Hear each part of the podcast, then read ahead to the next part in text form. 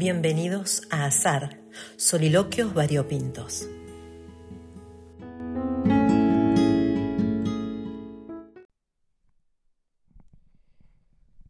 Oigo distraída en la radio un programa que habla de tiempos de pandemia y de sobrecarga psicológica, de sobrecarga emocional, de sobrecarga de responsabilidades, sobrecarga, sobrecarga, sobrecarga. ¿De cuántas sobrecargas padecemos? Personalmente creo que tildé cada punto de la lista sintiendo con la cabeza. Si hablamos de sobrecarga, es porque alguien definió lo que es normal cargar para una persona. ¿Cómo lo medimos? ¿Hacemos como en los hospitales una escala de capacidad para soportar la sobrecarga del 1 al 10? Ah, señor, usted es poco tolerante a la sobrecarga.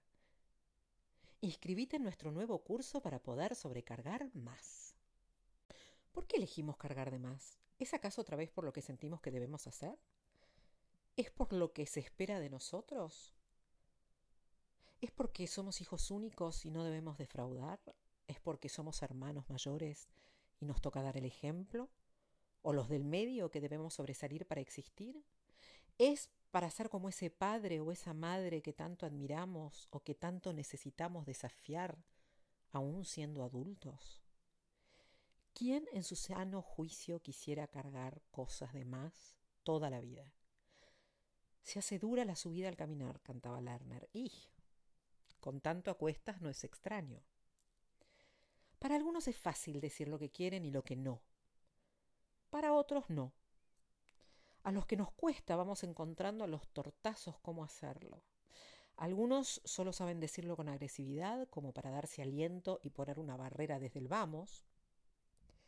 Otros nos tragamos las palabras y estamos en constante sobrecarga, en mi caso literalmente. Una sobrecarga que nos gustaría dejar de cargar y que cargamos a menudo con culpa. Maldita culpa, es tu culpa, ¿Es tu culpa? En una entrevista de Oprah Winfrey, amamos a Oprah, Shonda Rhimes, la autora de Grey's Anatomy Scandal o Bridgerton, decía que pasó su vida contando la vida de otros, mientras que no hablaba nunca de ella ni aceptaba ninguna situación que la dejara expuesta, como ir a una reunión que pudiera haberse hecho por videollamada o ir a algún evento. Hasta que un día su cuñada se lo hizo notar y para demostrar que no era así decidió dejar de decir que no durante un año a todo lo que en el fondo le huía por miedo a quedar expuesta. El libro se llama One Year of Yes. Inició una transformación interior y sin proponérselo también exterior, porque dejó de comer sus sentimientos y comenzó a compartirlos y a ser más sincera con los demás, pero sobre todo con ella misma comenzó a disfrutar de cosas que en el fondo no sabía ni cuándo ni por qué había decidido que no le gustaban. ¿Y si decidiéramos qué cargar y qué no, para que cargar deje de ser sobrevivir? Sé que si llegué a este nivel de trastorno ansioso fue por una sobrecarga de estrés.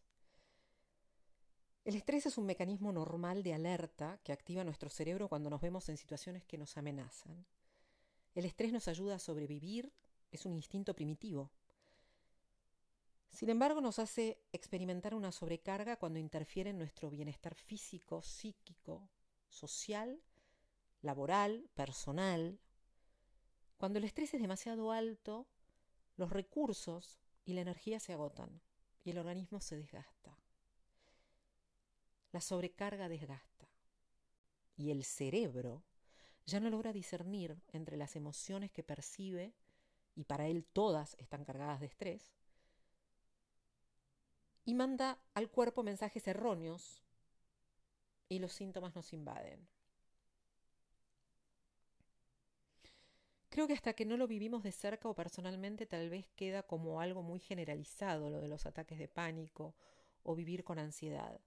Y lo que originó este blog y este podcast es poner luz contar, hacer visible en primera persona lo que podríamos imaginar.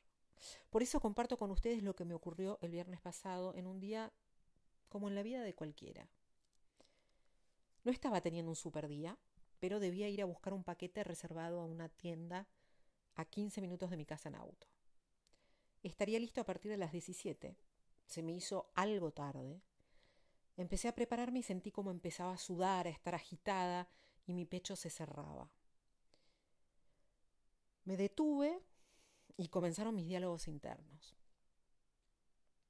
La reserva está disponible a partir de las 17 y el negocio cierra a las 19 y solo tardás 15 minutos.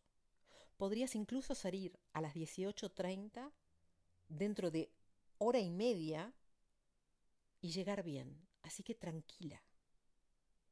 Cierto. Me serví algo de beber, me senté y terminé mi vaso lentamente. En 15 minutos estaba allí.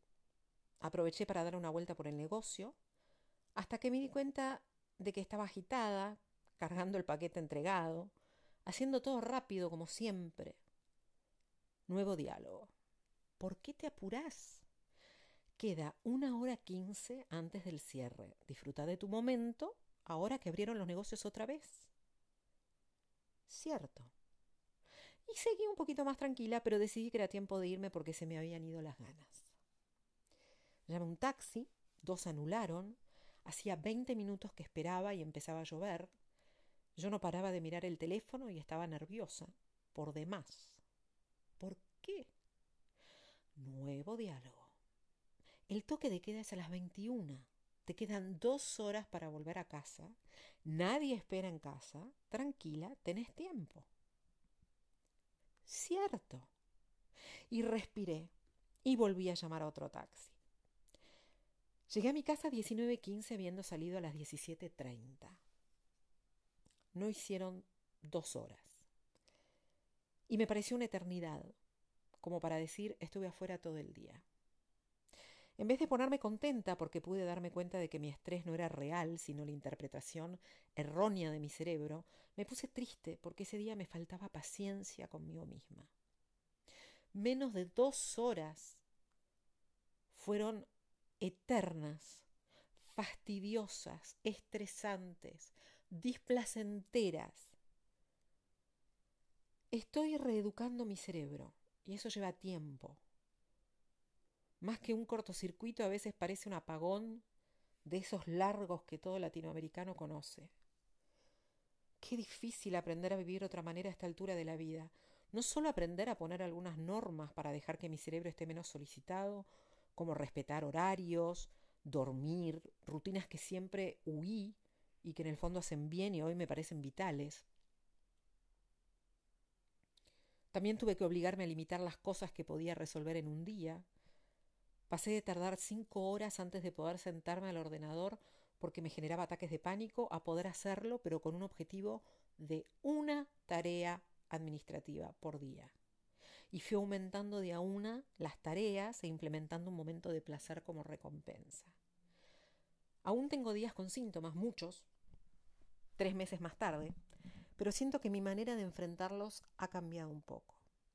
Comparo lo que me ocurre con una enfermedad cualquiera pero larga. Si me hubiera quebrado la pelvis, debería haber estado en reposo y hecho rehabilitación por largos meses. Con este trastorno mental es igual, solo que no se ve. Mi cerebro tiene el traductor de emociones a sentimientos en cortocircuito. Toda emoción es interpretada como una alerta, y lo pone en estrés máximo. Si lo sé y lo acepto, puedo no incrementar su estrés intentando mantener la calma, respirando, concentrándome en el ahora, en lo que sí puedo controlar. Y es una verdadera reeducación para una persona hiperactiva y atolondrada como fui hasta ahora. Vean hasta dónde nos ha traído el haber oído la palabra sobrecarga en la radio. Pero es que me desespera que no nos demos cuenta de cuánto nos exigimos, de cuánto queremos hacer caber en un solo día porque el tiempo apremia. ¿Se dieron cuenta de que uno quisiera que apremia significara premio? Pero no. Significa apurar para hacer con rapidez. Injusto término. Vivimos sobrecargados y estresados y nos parece normal. Y bueno, pero no queda otra, no puedo hacer de otra manera, si no lo hago yo no lo hace nadie. Es lo que hay. Y ahí y así nos justificamos y excusamos nuestra elección. Les propongo que intentemos escribir los no puedo de nuestra vida en una columna y en la de al lado la misma frase reemplazando no puedo por no quiero. Y preguntarnos cuando leamos si es realmente un no quiero o un quisiera pero no sé cómo. Porque ahí podríamos ver en cuáles intentar buscar ayuda, implementar un cambio, a veces ínfimo, que nos alivie de una tarea. Te sorprenderías viendo cuántas cosas son como son porque no pedís ayuda y pensás que lo tenés que hacer vos sí o sí. En estos momentos en que estoy en Francia ocurrieron miles de catástrofes de plomería en la otra punta del mundo. Pasaba días a deshora organizando cosas de allá desde acá. Un día dije, no puedo fingir estar allá si estoy acá. No es humanamente posible estar en dos lados a la vez. Me mentí pretendiendo hacerlo. No quiero estar en dos lugares a la vez, porque soy una sola persona. Y busqué ayuda. Vi costos y encargué a alguien de ocuparse en horarios normales y locales de todo dentro de mis posibilidades. Sigo con mis temitas culinarios, sin hambre ni ganas, al final superé mi culpa pidiendo comida un par de veces a la semana y se volvió una costumbre provisoria.